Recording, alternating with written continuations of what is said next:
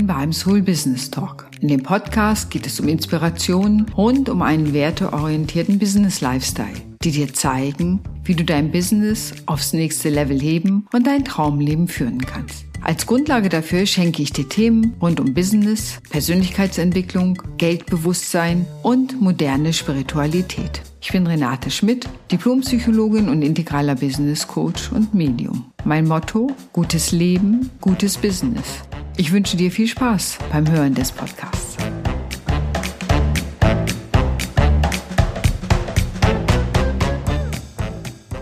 Moin und wie schön, dass du wieder dabei bist beim Soul Business Talk. Heute geht es um das Thema, warum du nicht mit jedem Kunden und jeder Kundin arbeiten solltest.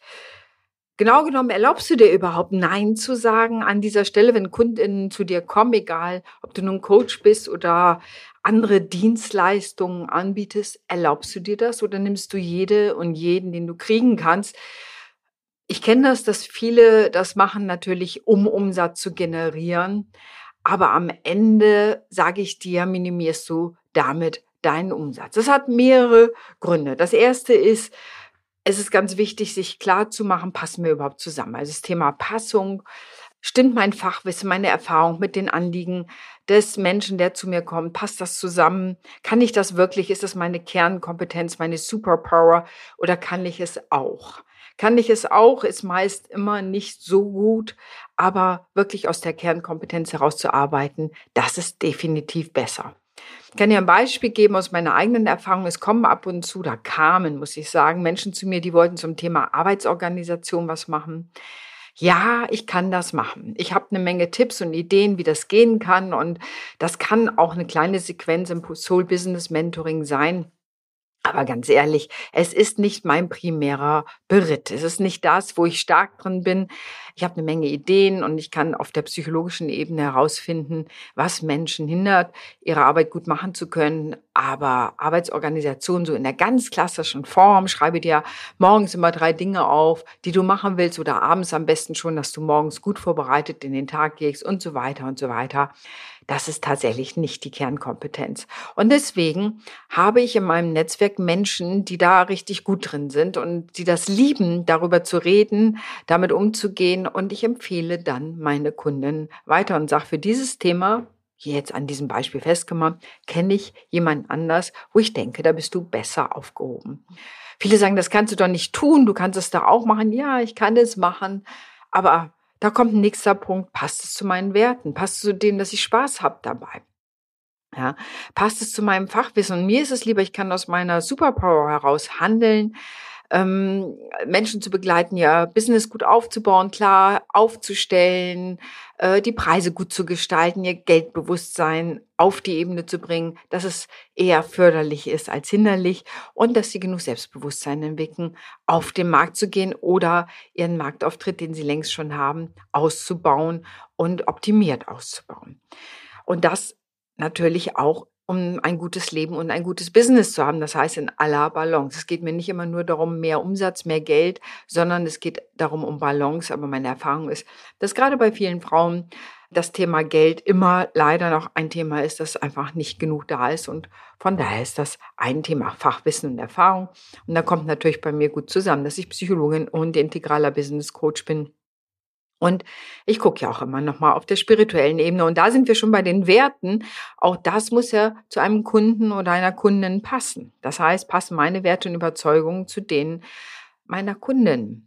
Deswegen habe ich das Kennenlernen-Gespräch, wo es wirklich darum geht, sich kurz kennenzulernen. Die meisten kennen mich auch schon, weil sie die Podcasts hören, weil sie mal Blogartikel gelesen haben. Dennoch ist es ganz gut, dass ich mir selber einen Eindruck machen kann. Passt das zusammen? Gibt es eine gute Passung, heißt es auch, oder auch nicht. Hilfreich finde ich an der Stelle auch immer wieder Steve DeShazer. Der hat nämlich mal gesagt, es gibt Geschickte. Das sind die, wo andere sagen, geh doch mal zum Coaching, geh doch mal dahin, mach das doch mal. Und das Problem bei denen ist, dass sie eigentlich gar kein Problem haben, sondern es sind immer die anderen, die das Problem haben, die Chefin, äh, der Partner, was auch immer. Die sagen, geh doch mal dahin, damit sich etwas verändert. Dann gibt es die Besucher, die kommen rein und sagen symbolisch gesehen, wow, schöne Coachingräume, es gefällt mir richtig gut hier aber die haben, bringen vielleicht auch ein Thema mit, haben vielleicht auch ein Problem oder eine Herausforderung, wie das ja jetzt euphemistisch immer so schön heißt. Und tja, wollen dann aber mehr wasch mich, aber mach mich nicht nass. Gerade die Tage hatte ich wieder so ein Beratungsgespräch, wo jemand anfragte und es war ganz klar, es geht darum, ich habe gar keine Zeit, keine Ressourcen und überhaupt, ich will eigentlich gar nichts verändern. Ich möchte was verändern, weil ich so leide und ja, nein, ich will da aber auch keine Ressourcen für investieren. Nicht nur finanziell, sondern auch zeitlich, um was zu verändern das ist ein Besucher, da kann man einfach, da kommst du einfach nicht weiter. Idealerweise nach Steve DeShazer arbeitest du natürlich mit KundInnen. Das sind Menschen, die wirklich ein Ziel haben und das ist auch ganz wichtig. Hat jemand ein klares Ziel und einen Veränderungswunsch und Willen? Das ist wichtig, äh, dass das da ist, denn sonst wird das in der Regel nichts. Ich habe es mal auf einem Training erlebt, da setzte sich jemand so hin und kreuzte die Arme so vor der Brust und sagt, so Frau Schmidt, jetzt bilden Sie mich mal fort. Und ich muss heute noch darüber lachen, wenn ich an die Situation denke, wo ich dann auch sagte, hm, ich glaube, so wird das hier nix. Also ich, ne, so ich kann Sie nicht fortbilden. Sie müssen da schon selber was wollen und Fragen haben, sonst können wir hier auch das im Grunde gleich lassen. Also wir sind da gut zusammengekommen. Der hatte auch Humor. Das war, da sind wir uns begegnet. Aber es war so, ich weiß noch, wie er das so sagte. Jetzt bilden Sie mich mal fort. So und ganz deutlich, ich mache da mal nix für. Also, das muss einfach auch passen mit den Werten, sage ich immer. Also, was sind Werte und Überzeugungen?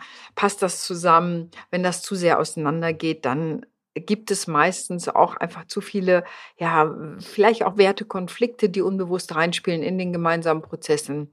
Ist das auch nicht so ganz ideal. Dann natürlich persönliche Chemie. Und letztens fragte mich jemand, ja, ich würde gern ähm, zu dir ins Coaching kommen und so, hast du denn noch Kapazitäten? Und ich sage, ja, ich gucke immer Kapazitäten, aber ich höre mir das erstmal an, was das Thema ist. Und dann entscheide ich, habe ich die Kompetenz und habe ich auch Lust darauf, diesen Prozess zu begleiten. Und dann schaffe ich oft auch Kapazitäten. Also es ist bei mir gar nicht so in Stein gemeißelt, sondern immer auch, habe ich selber Lust darauf. Das ist genauso, wie ich mir ja ab und zu mal Traumatherapie gönne und Menschen darin begleite. Ich bin ja Traumatherapeutin, das mache ich aber ja nicht hauptberuflich, sondern immer mal wieder in Vakanz, wenn Leute Therapieplätze suchen, arbeite ich ab und zu mal therapeutisch und das ist immer, sage ich, das gönne ich mir. Das gönne ich mir einfach, weil ich da Spaß dran habe, weil ich weiß, ich bin sehr wirkungsvoll. Es hilft den Menschen sehr weiter. Also für mich ist dieses äh, Spaß zu haben oder Freude daran zu haben, wird mich wirkungsvoll auch zu fühlen oder das ist auch mal ein ganz wichtiger Teil auch der persönlichen Chemie. Sonst würde ich auch jemanden weiterleiten und ich habe eben wirklich ein gutes Netzwerk, wo ich dann auch passende Coaches oder andere Menschen, Psychologen, was auch immer empfehlen kann, wo die Menschen besser aufgehoben sind. Ne, Ressourcen und Verfügbarkeit, das ist natürlich immer klar, habe ich die Ressourcen das ist auch wichtig, wenn ich selber überlastet bin, dann habe ich den Kopf nicht frei für neue Leute. Das zählt natürlich auch mit da rein. Aber auch hat der Mensch, der zu mir kommt, Ressourcen. Das eine sind wirklich die finanziellen Ressourcen. Ist er bereit, die auch äh, ja bereitzustellen? Hat er Zeit? Hat er die mentalen Ressourcen? Und hier geht es auch immer so ein ganz bisschen darum, ähm, eine Abgrenzung zur Therapie. Geht es mehr darum, ob jemand Therapie braucht oder ein Coaching will oder eine Beratung. Also um was geht es hier da auch ganz klar zu sein, immer auch zu wissen, was genau, um was geht es. Aber ein wichtiger Teil ist eben, ist jemand bereit, Zeit, Geld und mentale Ressourcen für den Prozess zur Verfügung zu stellen. Und wenn nicht, dann kann das nichts werden. Also auch dann sollte man jemanden ablehnen und sollte man ablehnen, mit jemanden zu arbeiten oder zumindest das offen thematisieren und dann mal gucken, wie der, äh, wie das Gespräch weitergeht. Also ganz wichtig ist der Veränderungswille. Warum willst du dich jetzt verändern? Warum kommst du jetzt zu mir? Viele Leute haben ja auch schon einen Leidensweg hinter sich. Warum jetzt? Was ist jetzt anders? Ähm, was ist anders, eben aus dem Do-it-yourself herauszugehen?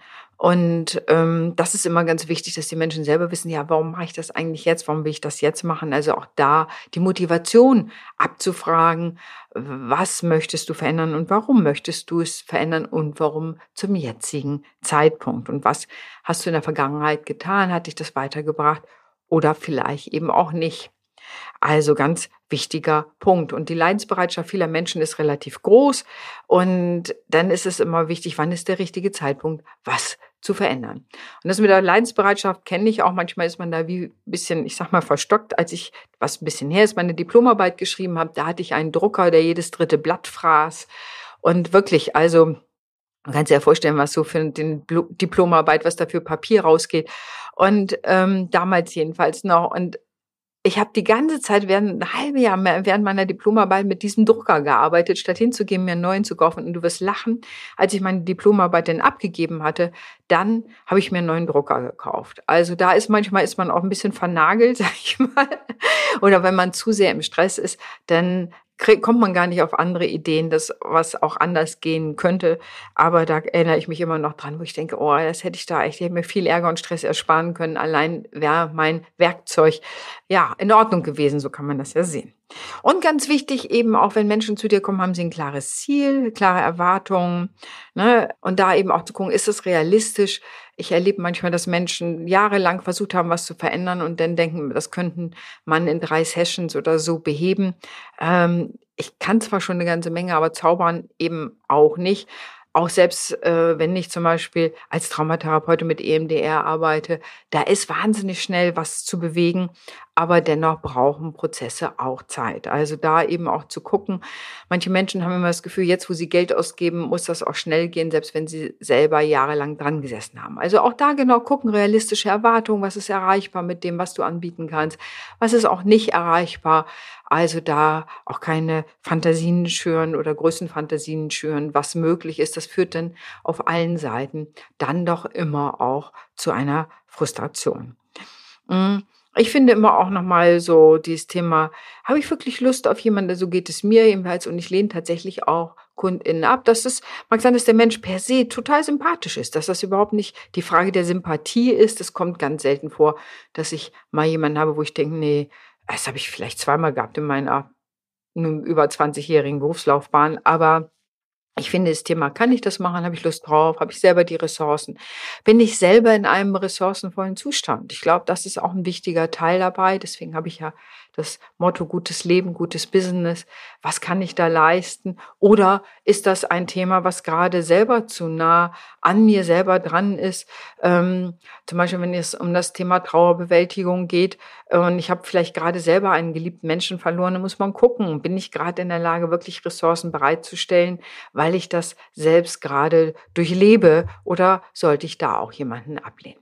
Also ganz wichtiger Teil für ein gutes Geschäft, für einen guten Umsatz, für ein gutes Business ist wichtig, dass du auch KundInnen ablehnst, dass du die Zusammenarbeit ablehnst, dass du eine Auswahl triffst und dass du auch den Mut hast, das zu tun, selbst wenn du noch relativ am Anfang bist, nicht zu denken, oh je, ich muss jeden nehmen, damit der Umsatz stimmt, weil du kannst dir vorstellen, wenn die Passung nicht richtig ist, wenn ihr eigentlich nicht so richtig gut zusammenpasst und du nicht so richtig aus deiner Superpower heraus arbeiten kannst, ich meine, dann ist das Ergebnis auch nur mittelmäßig regelmäßig.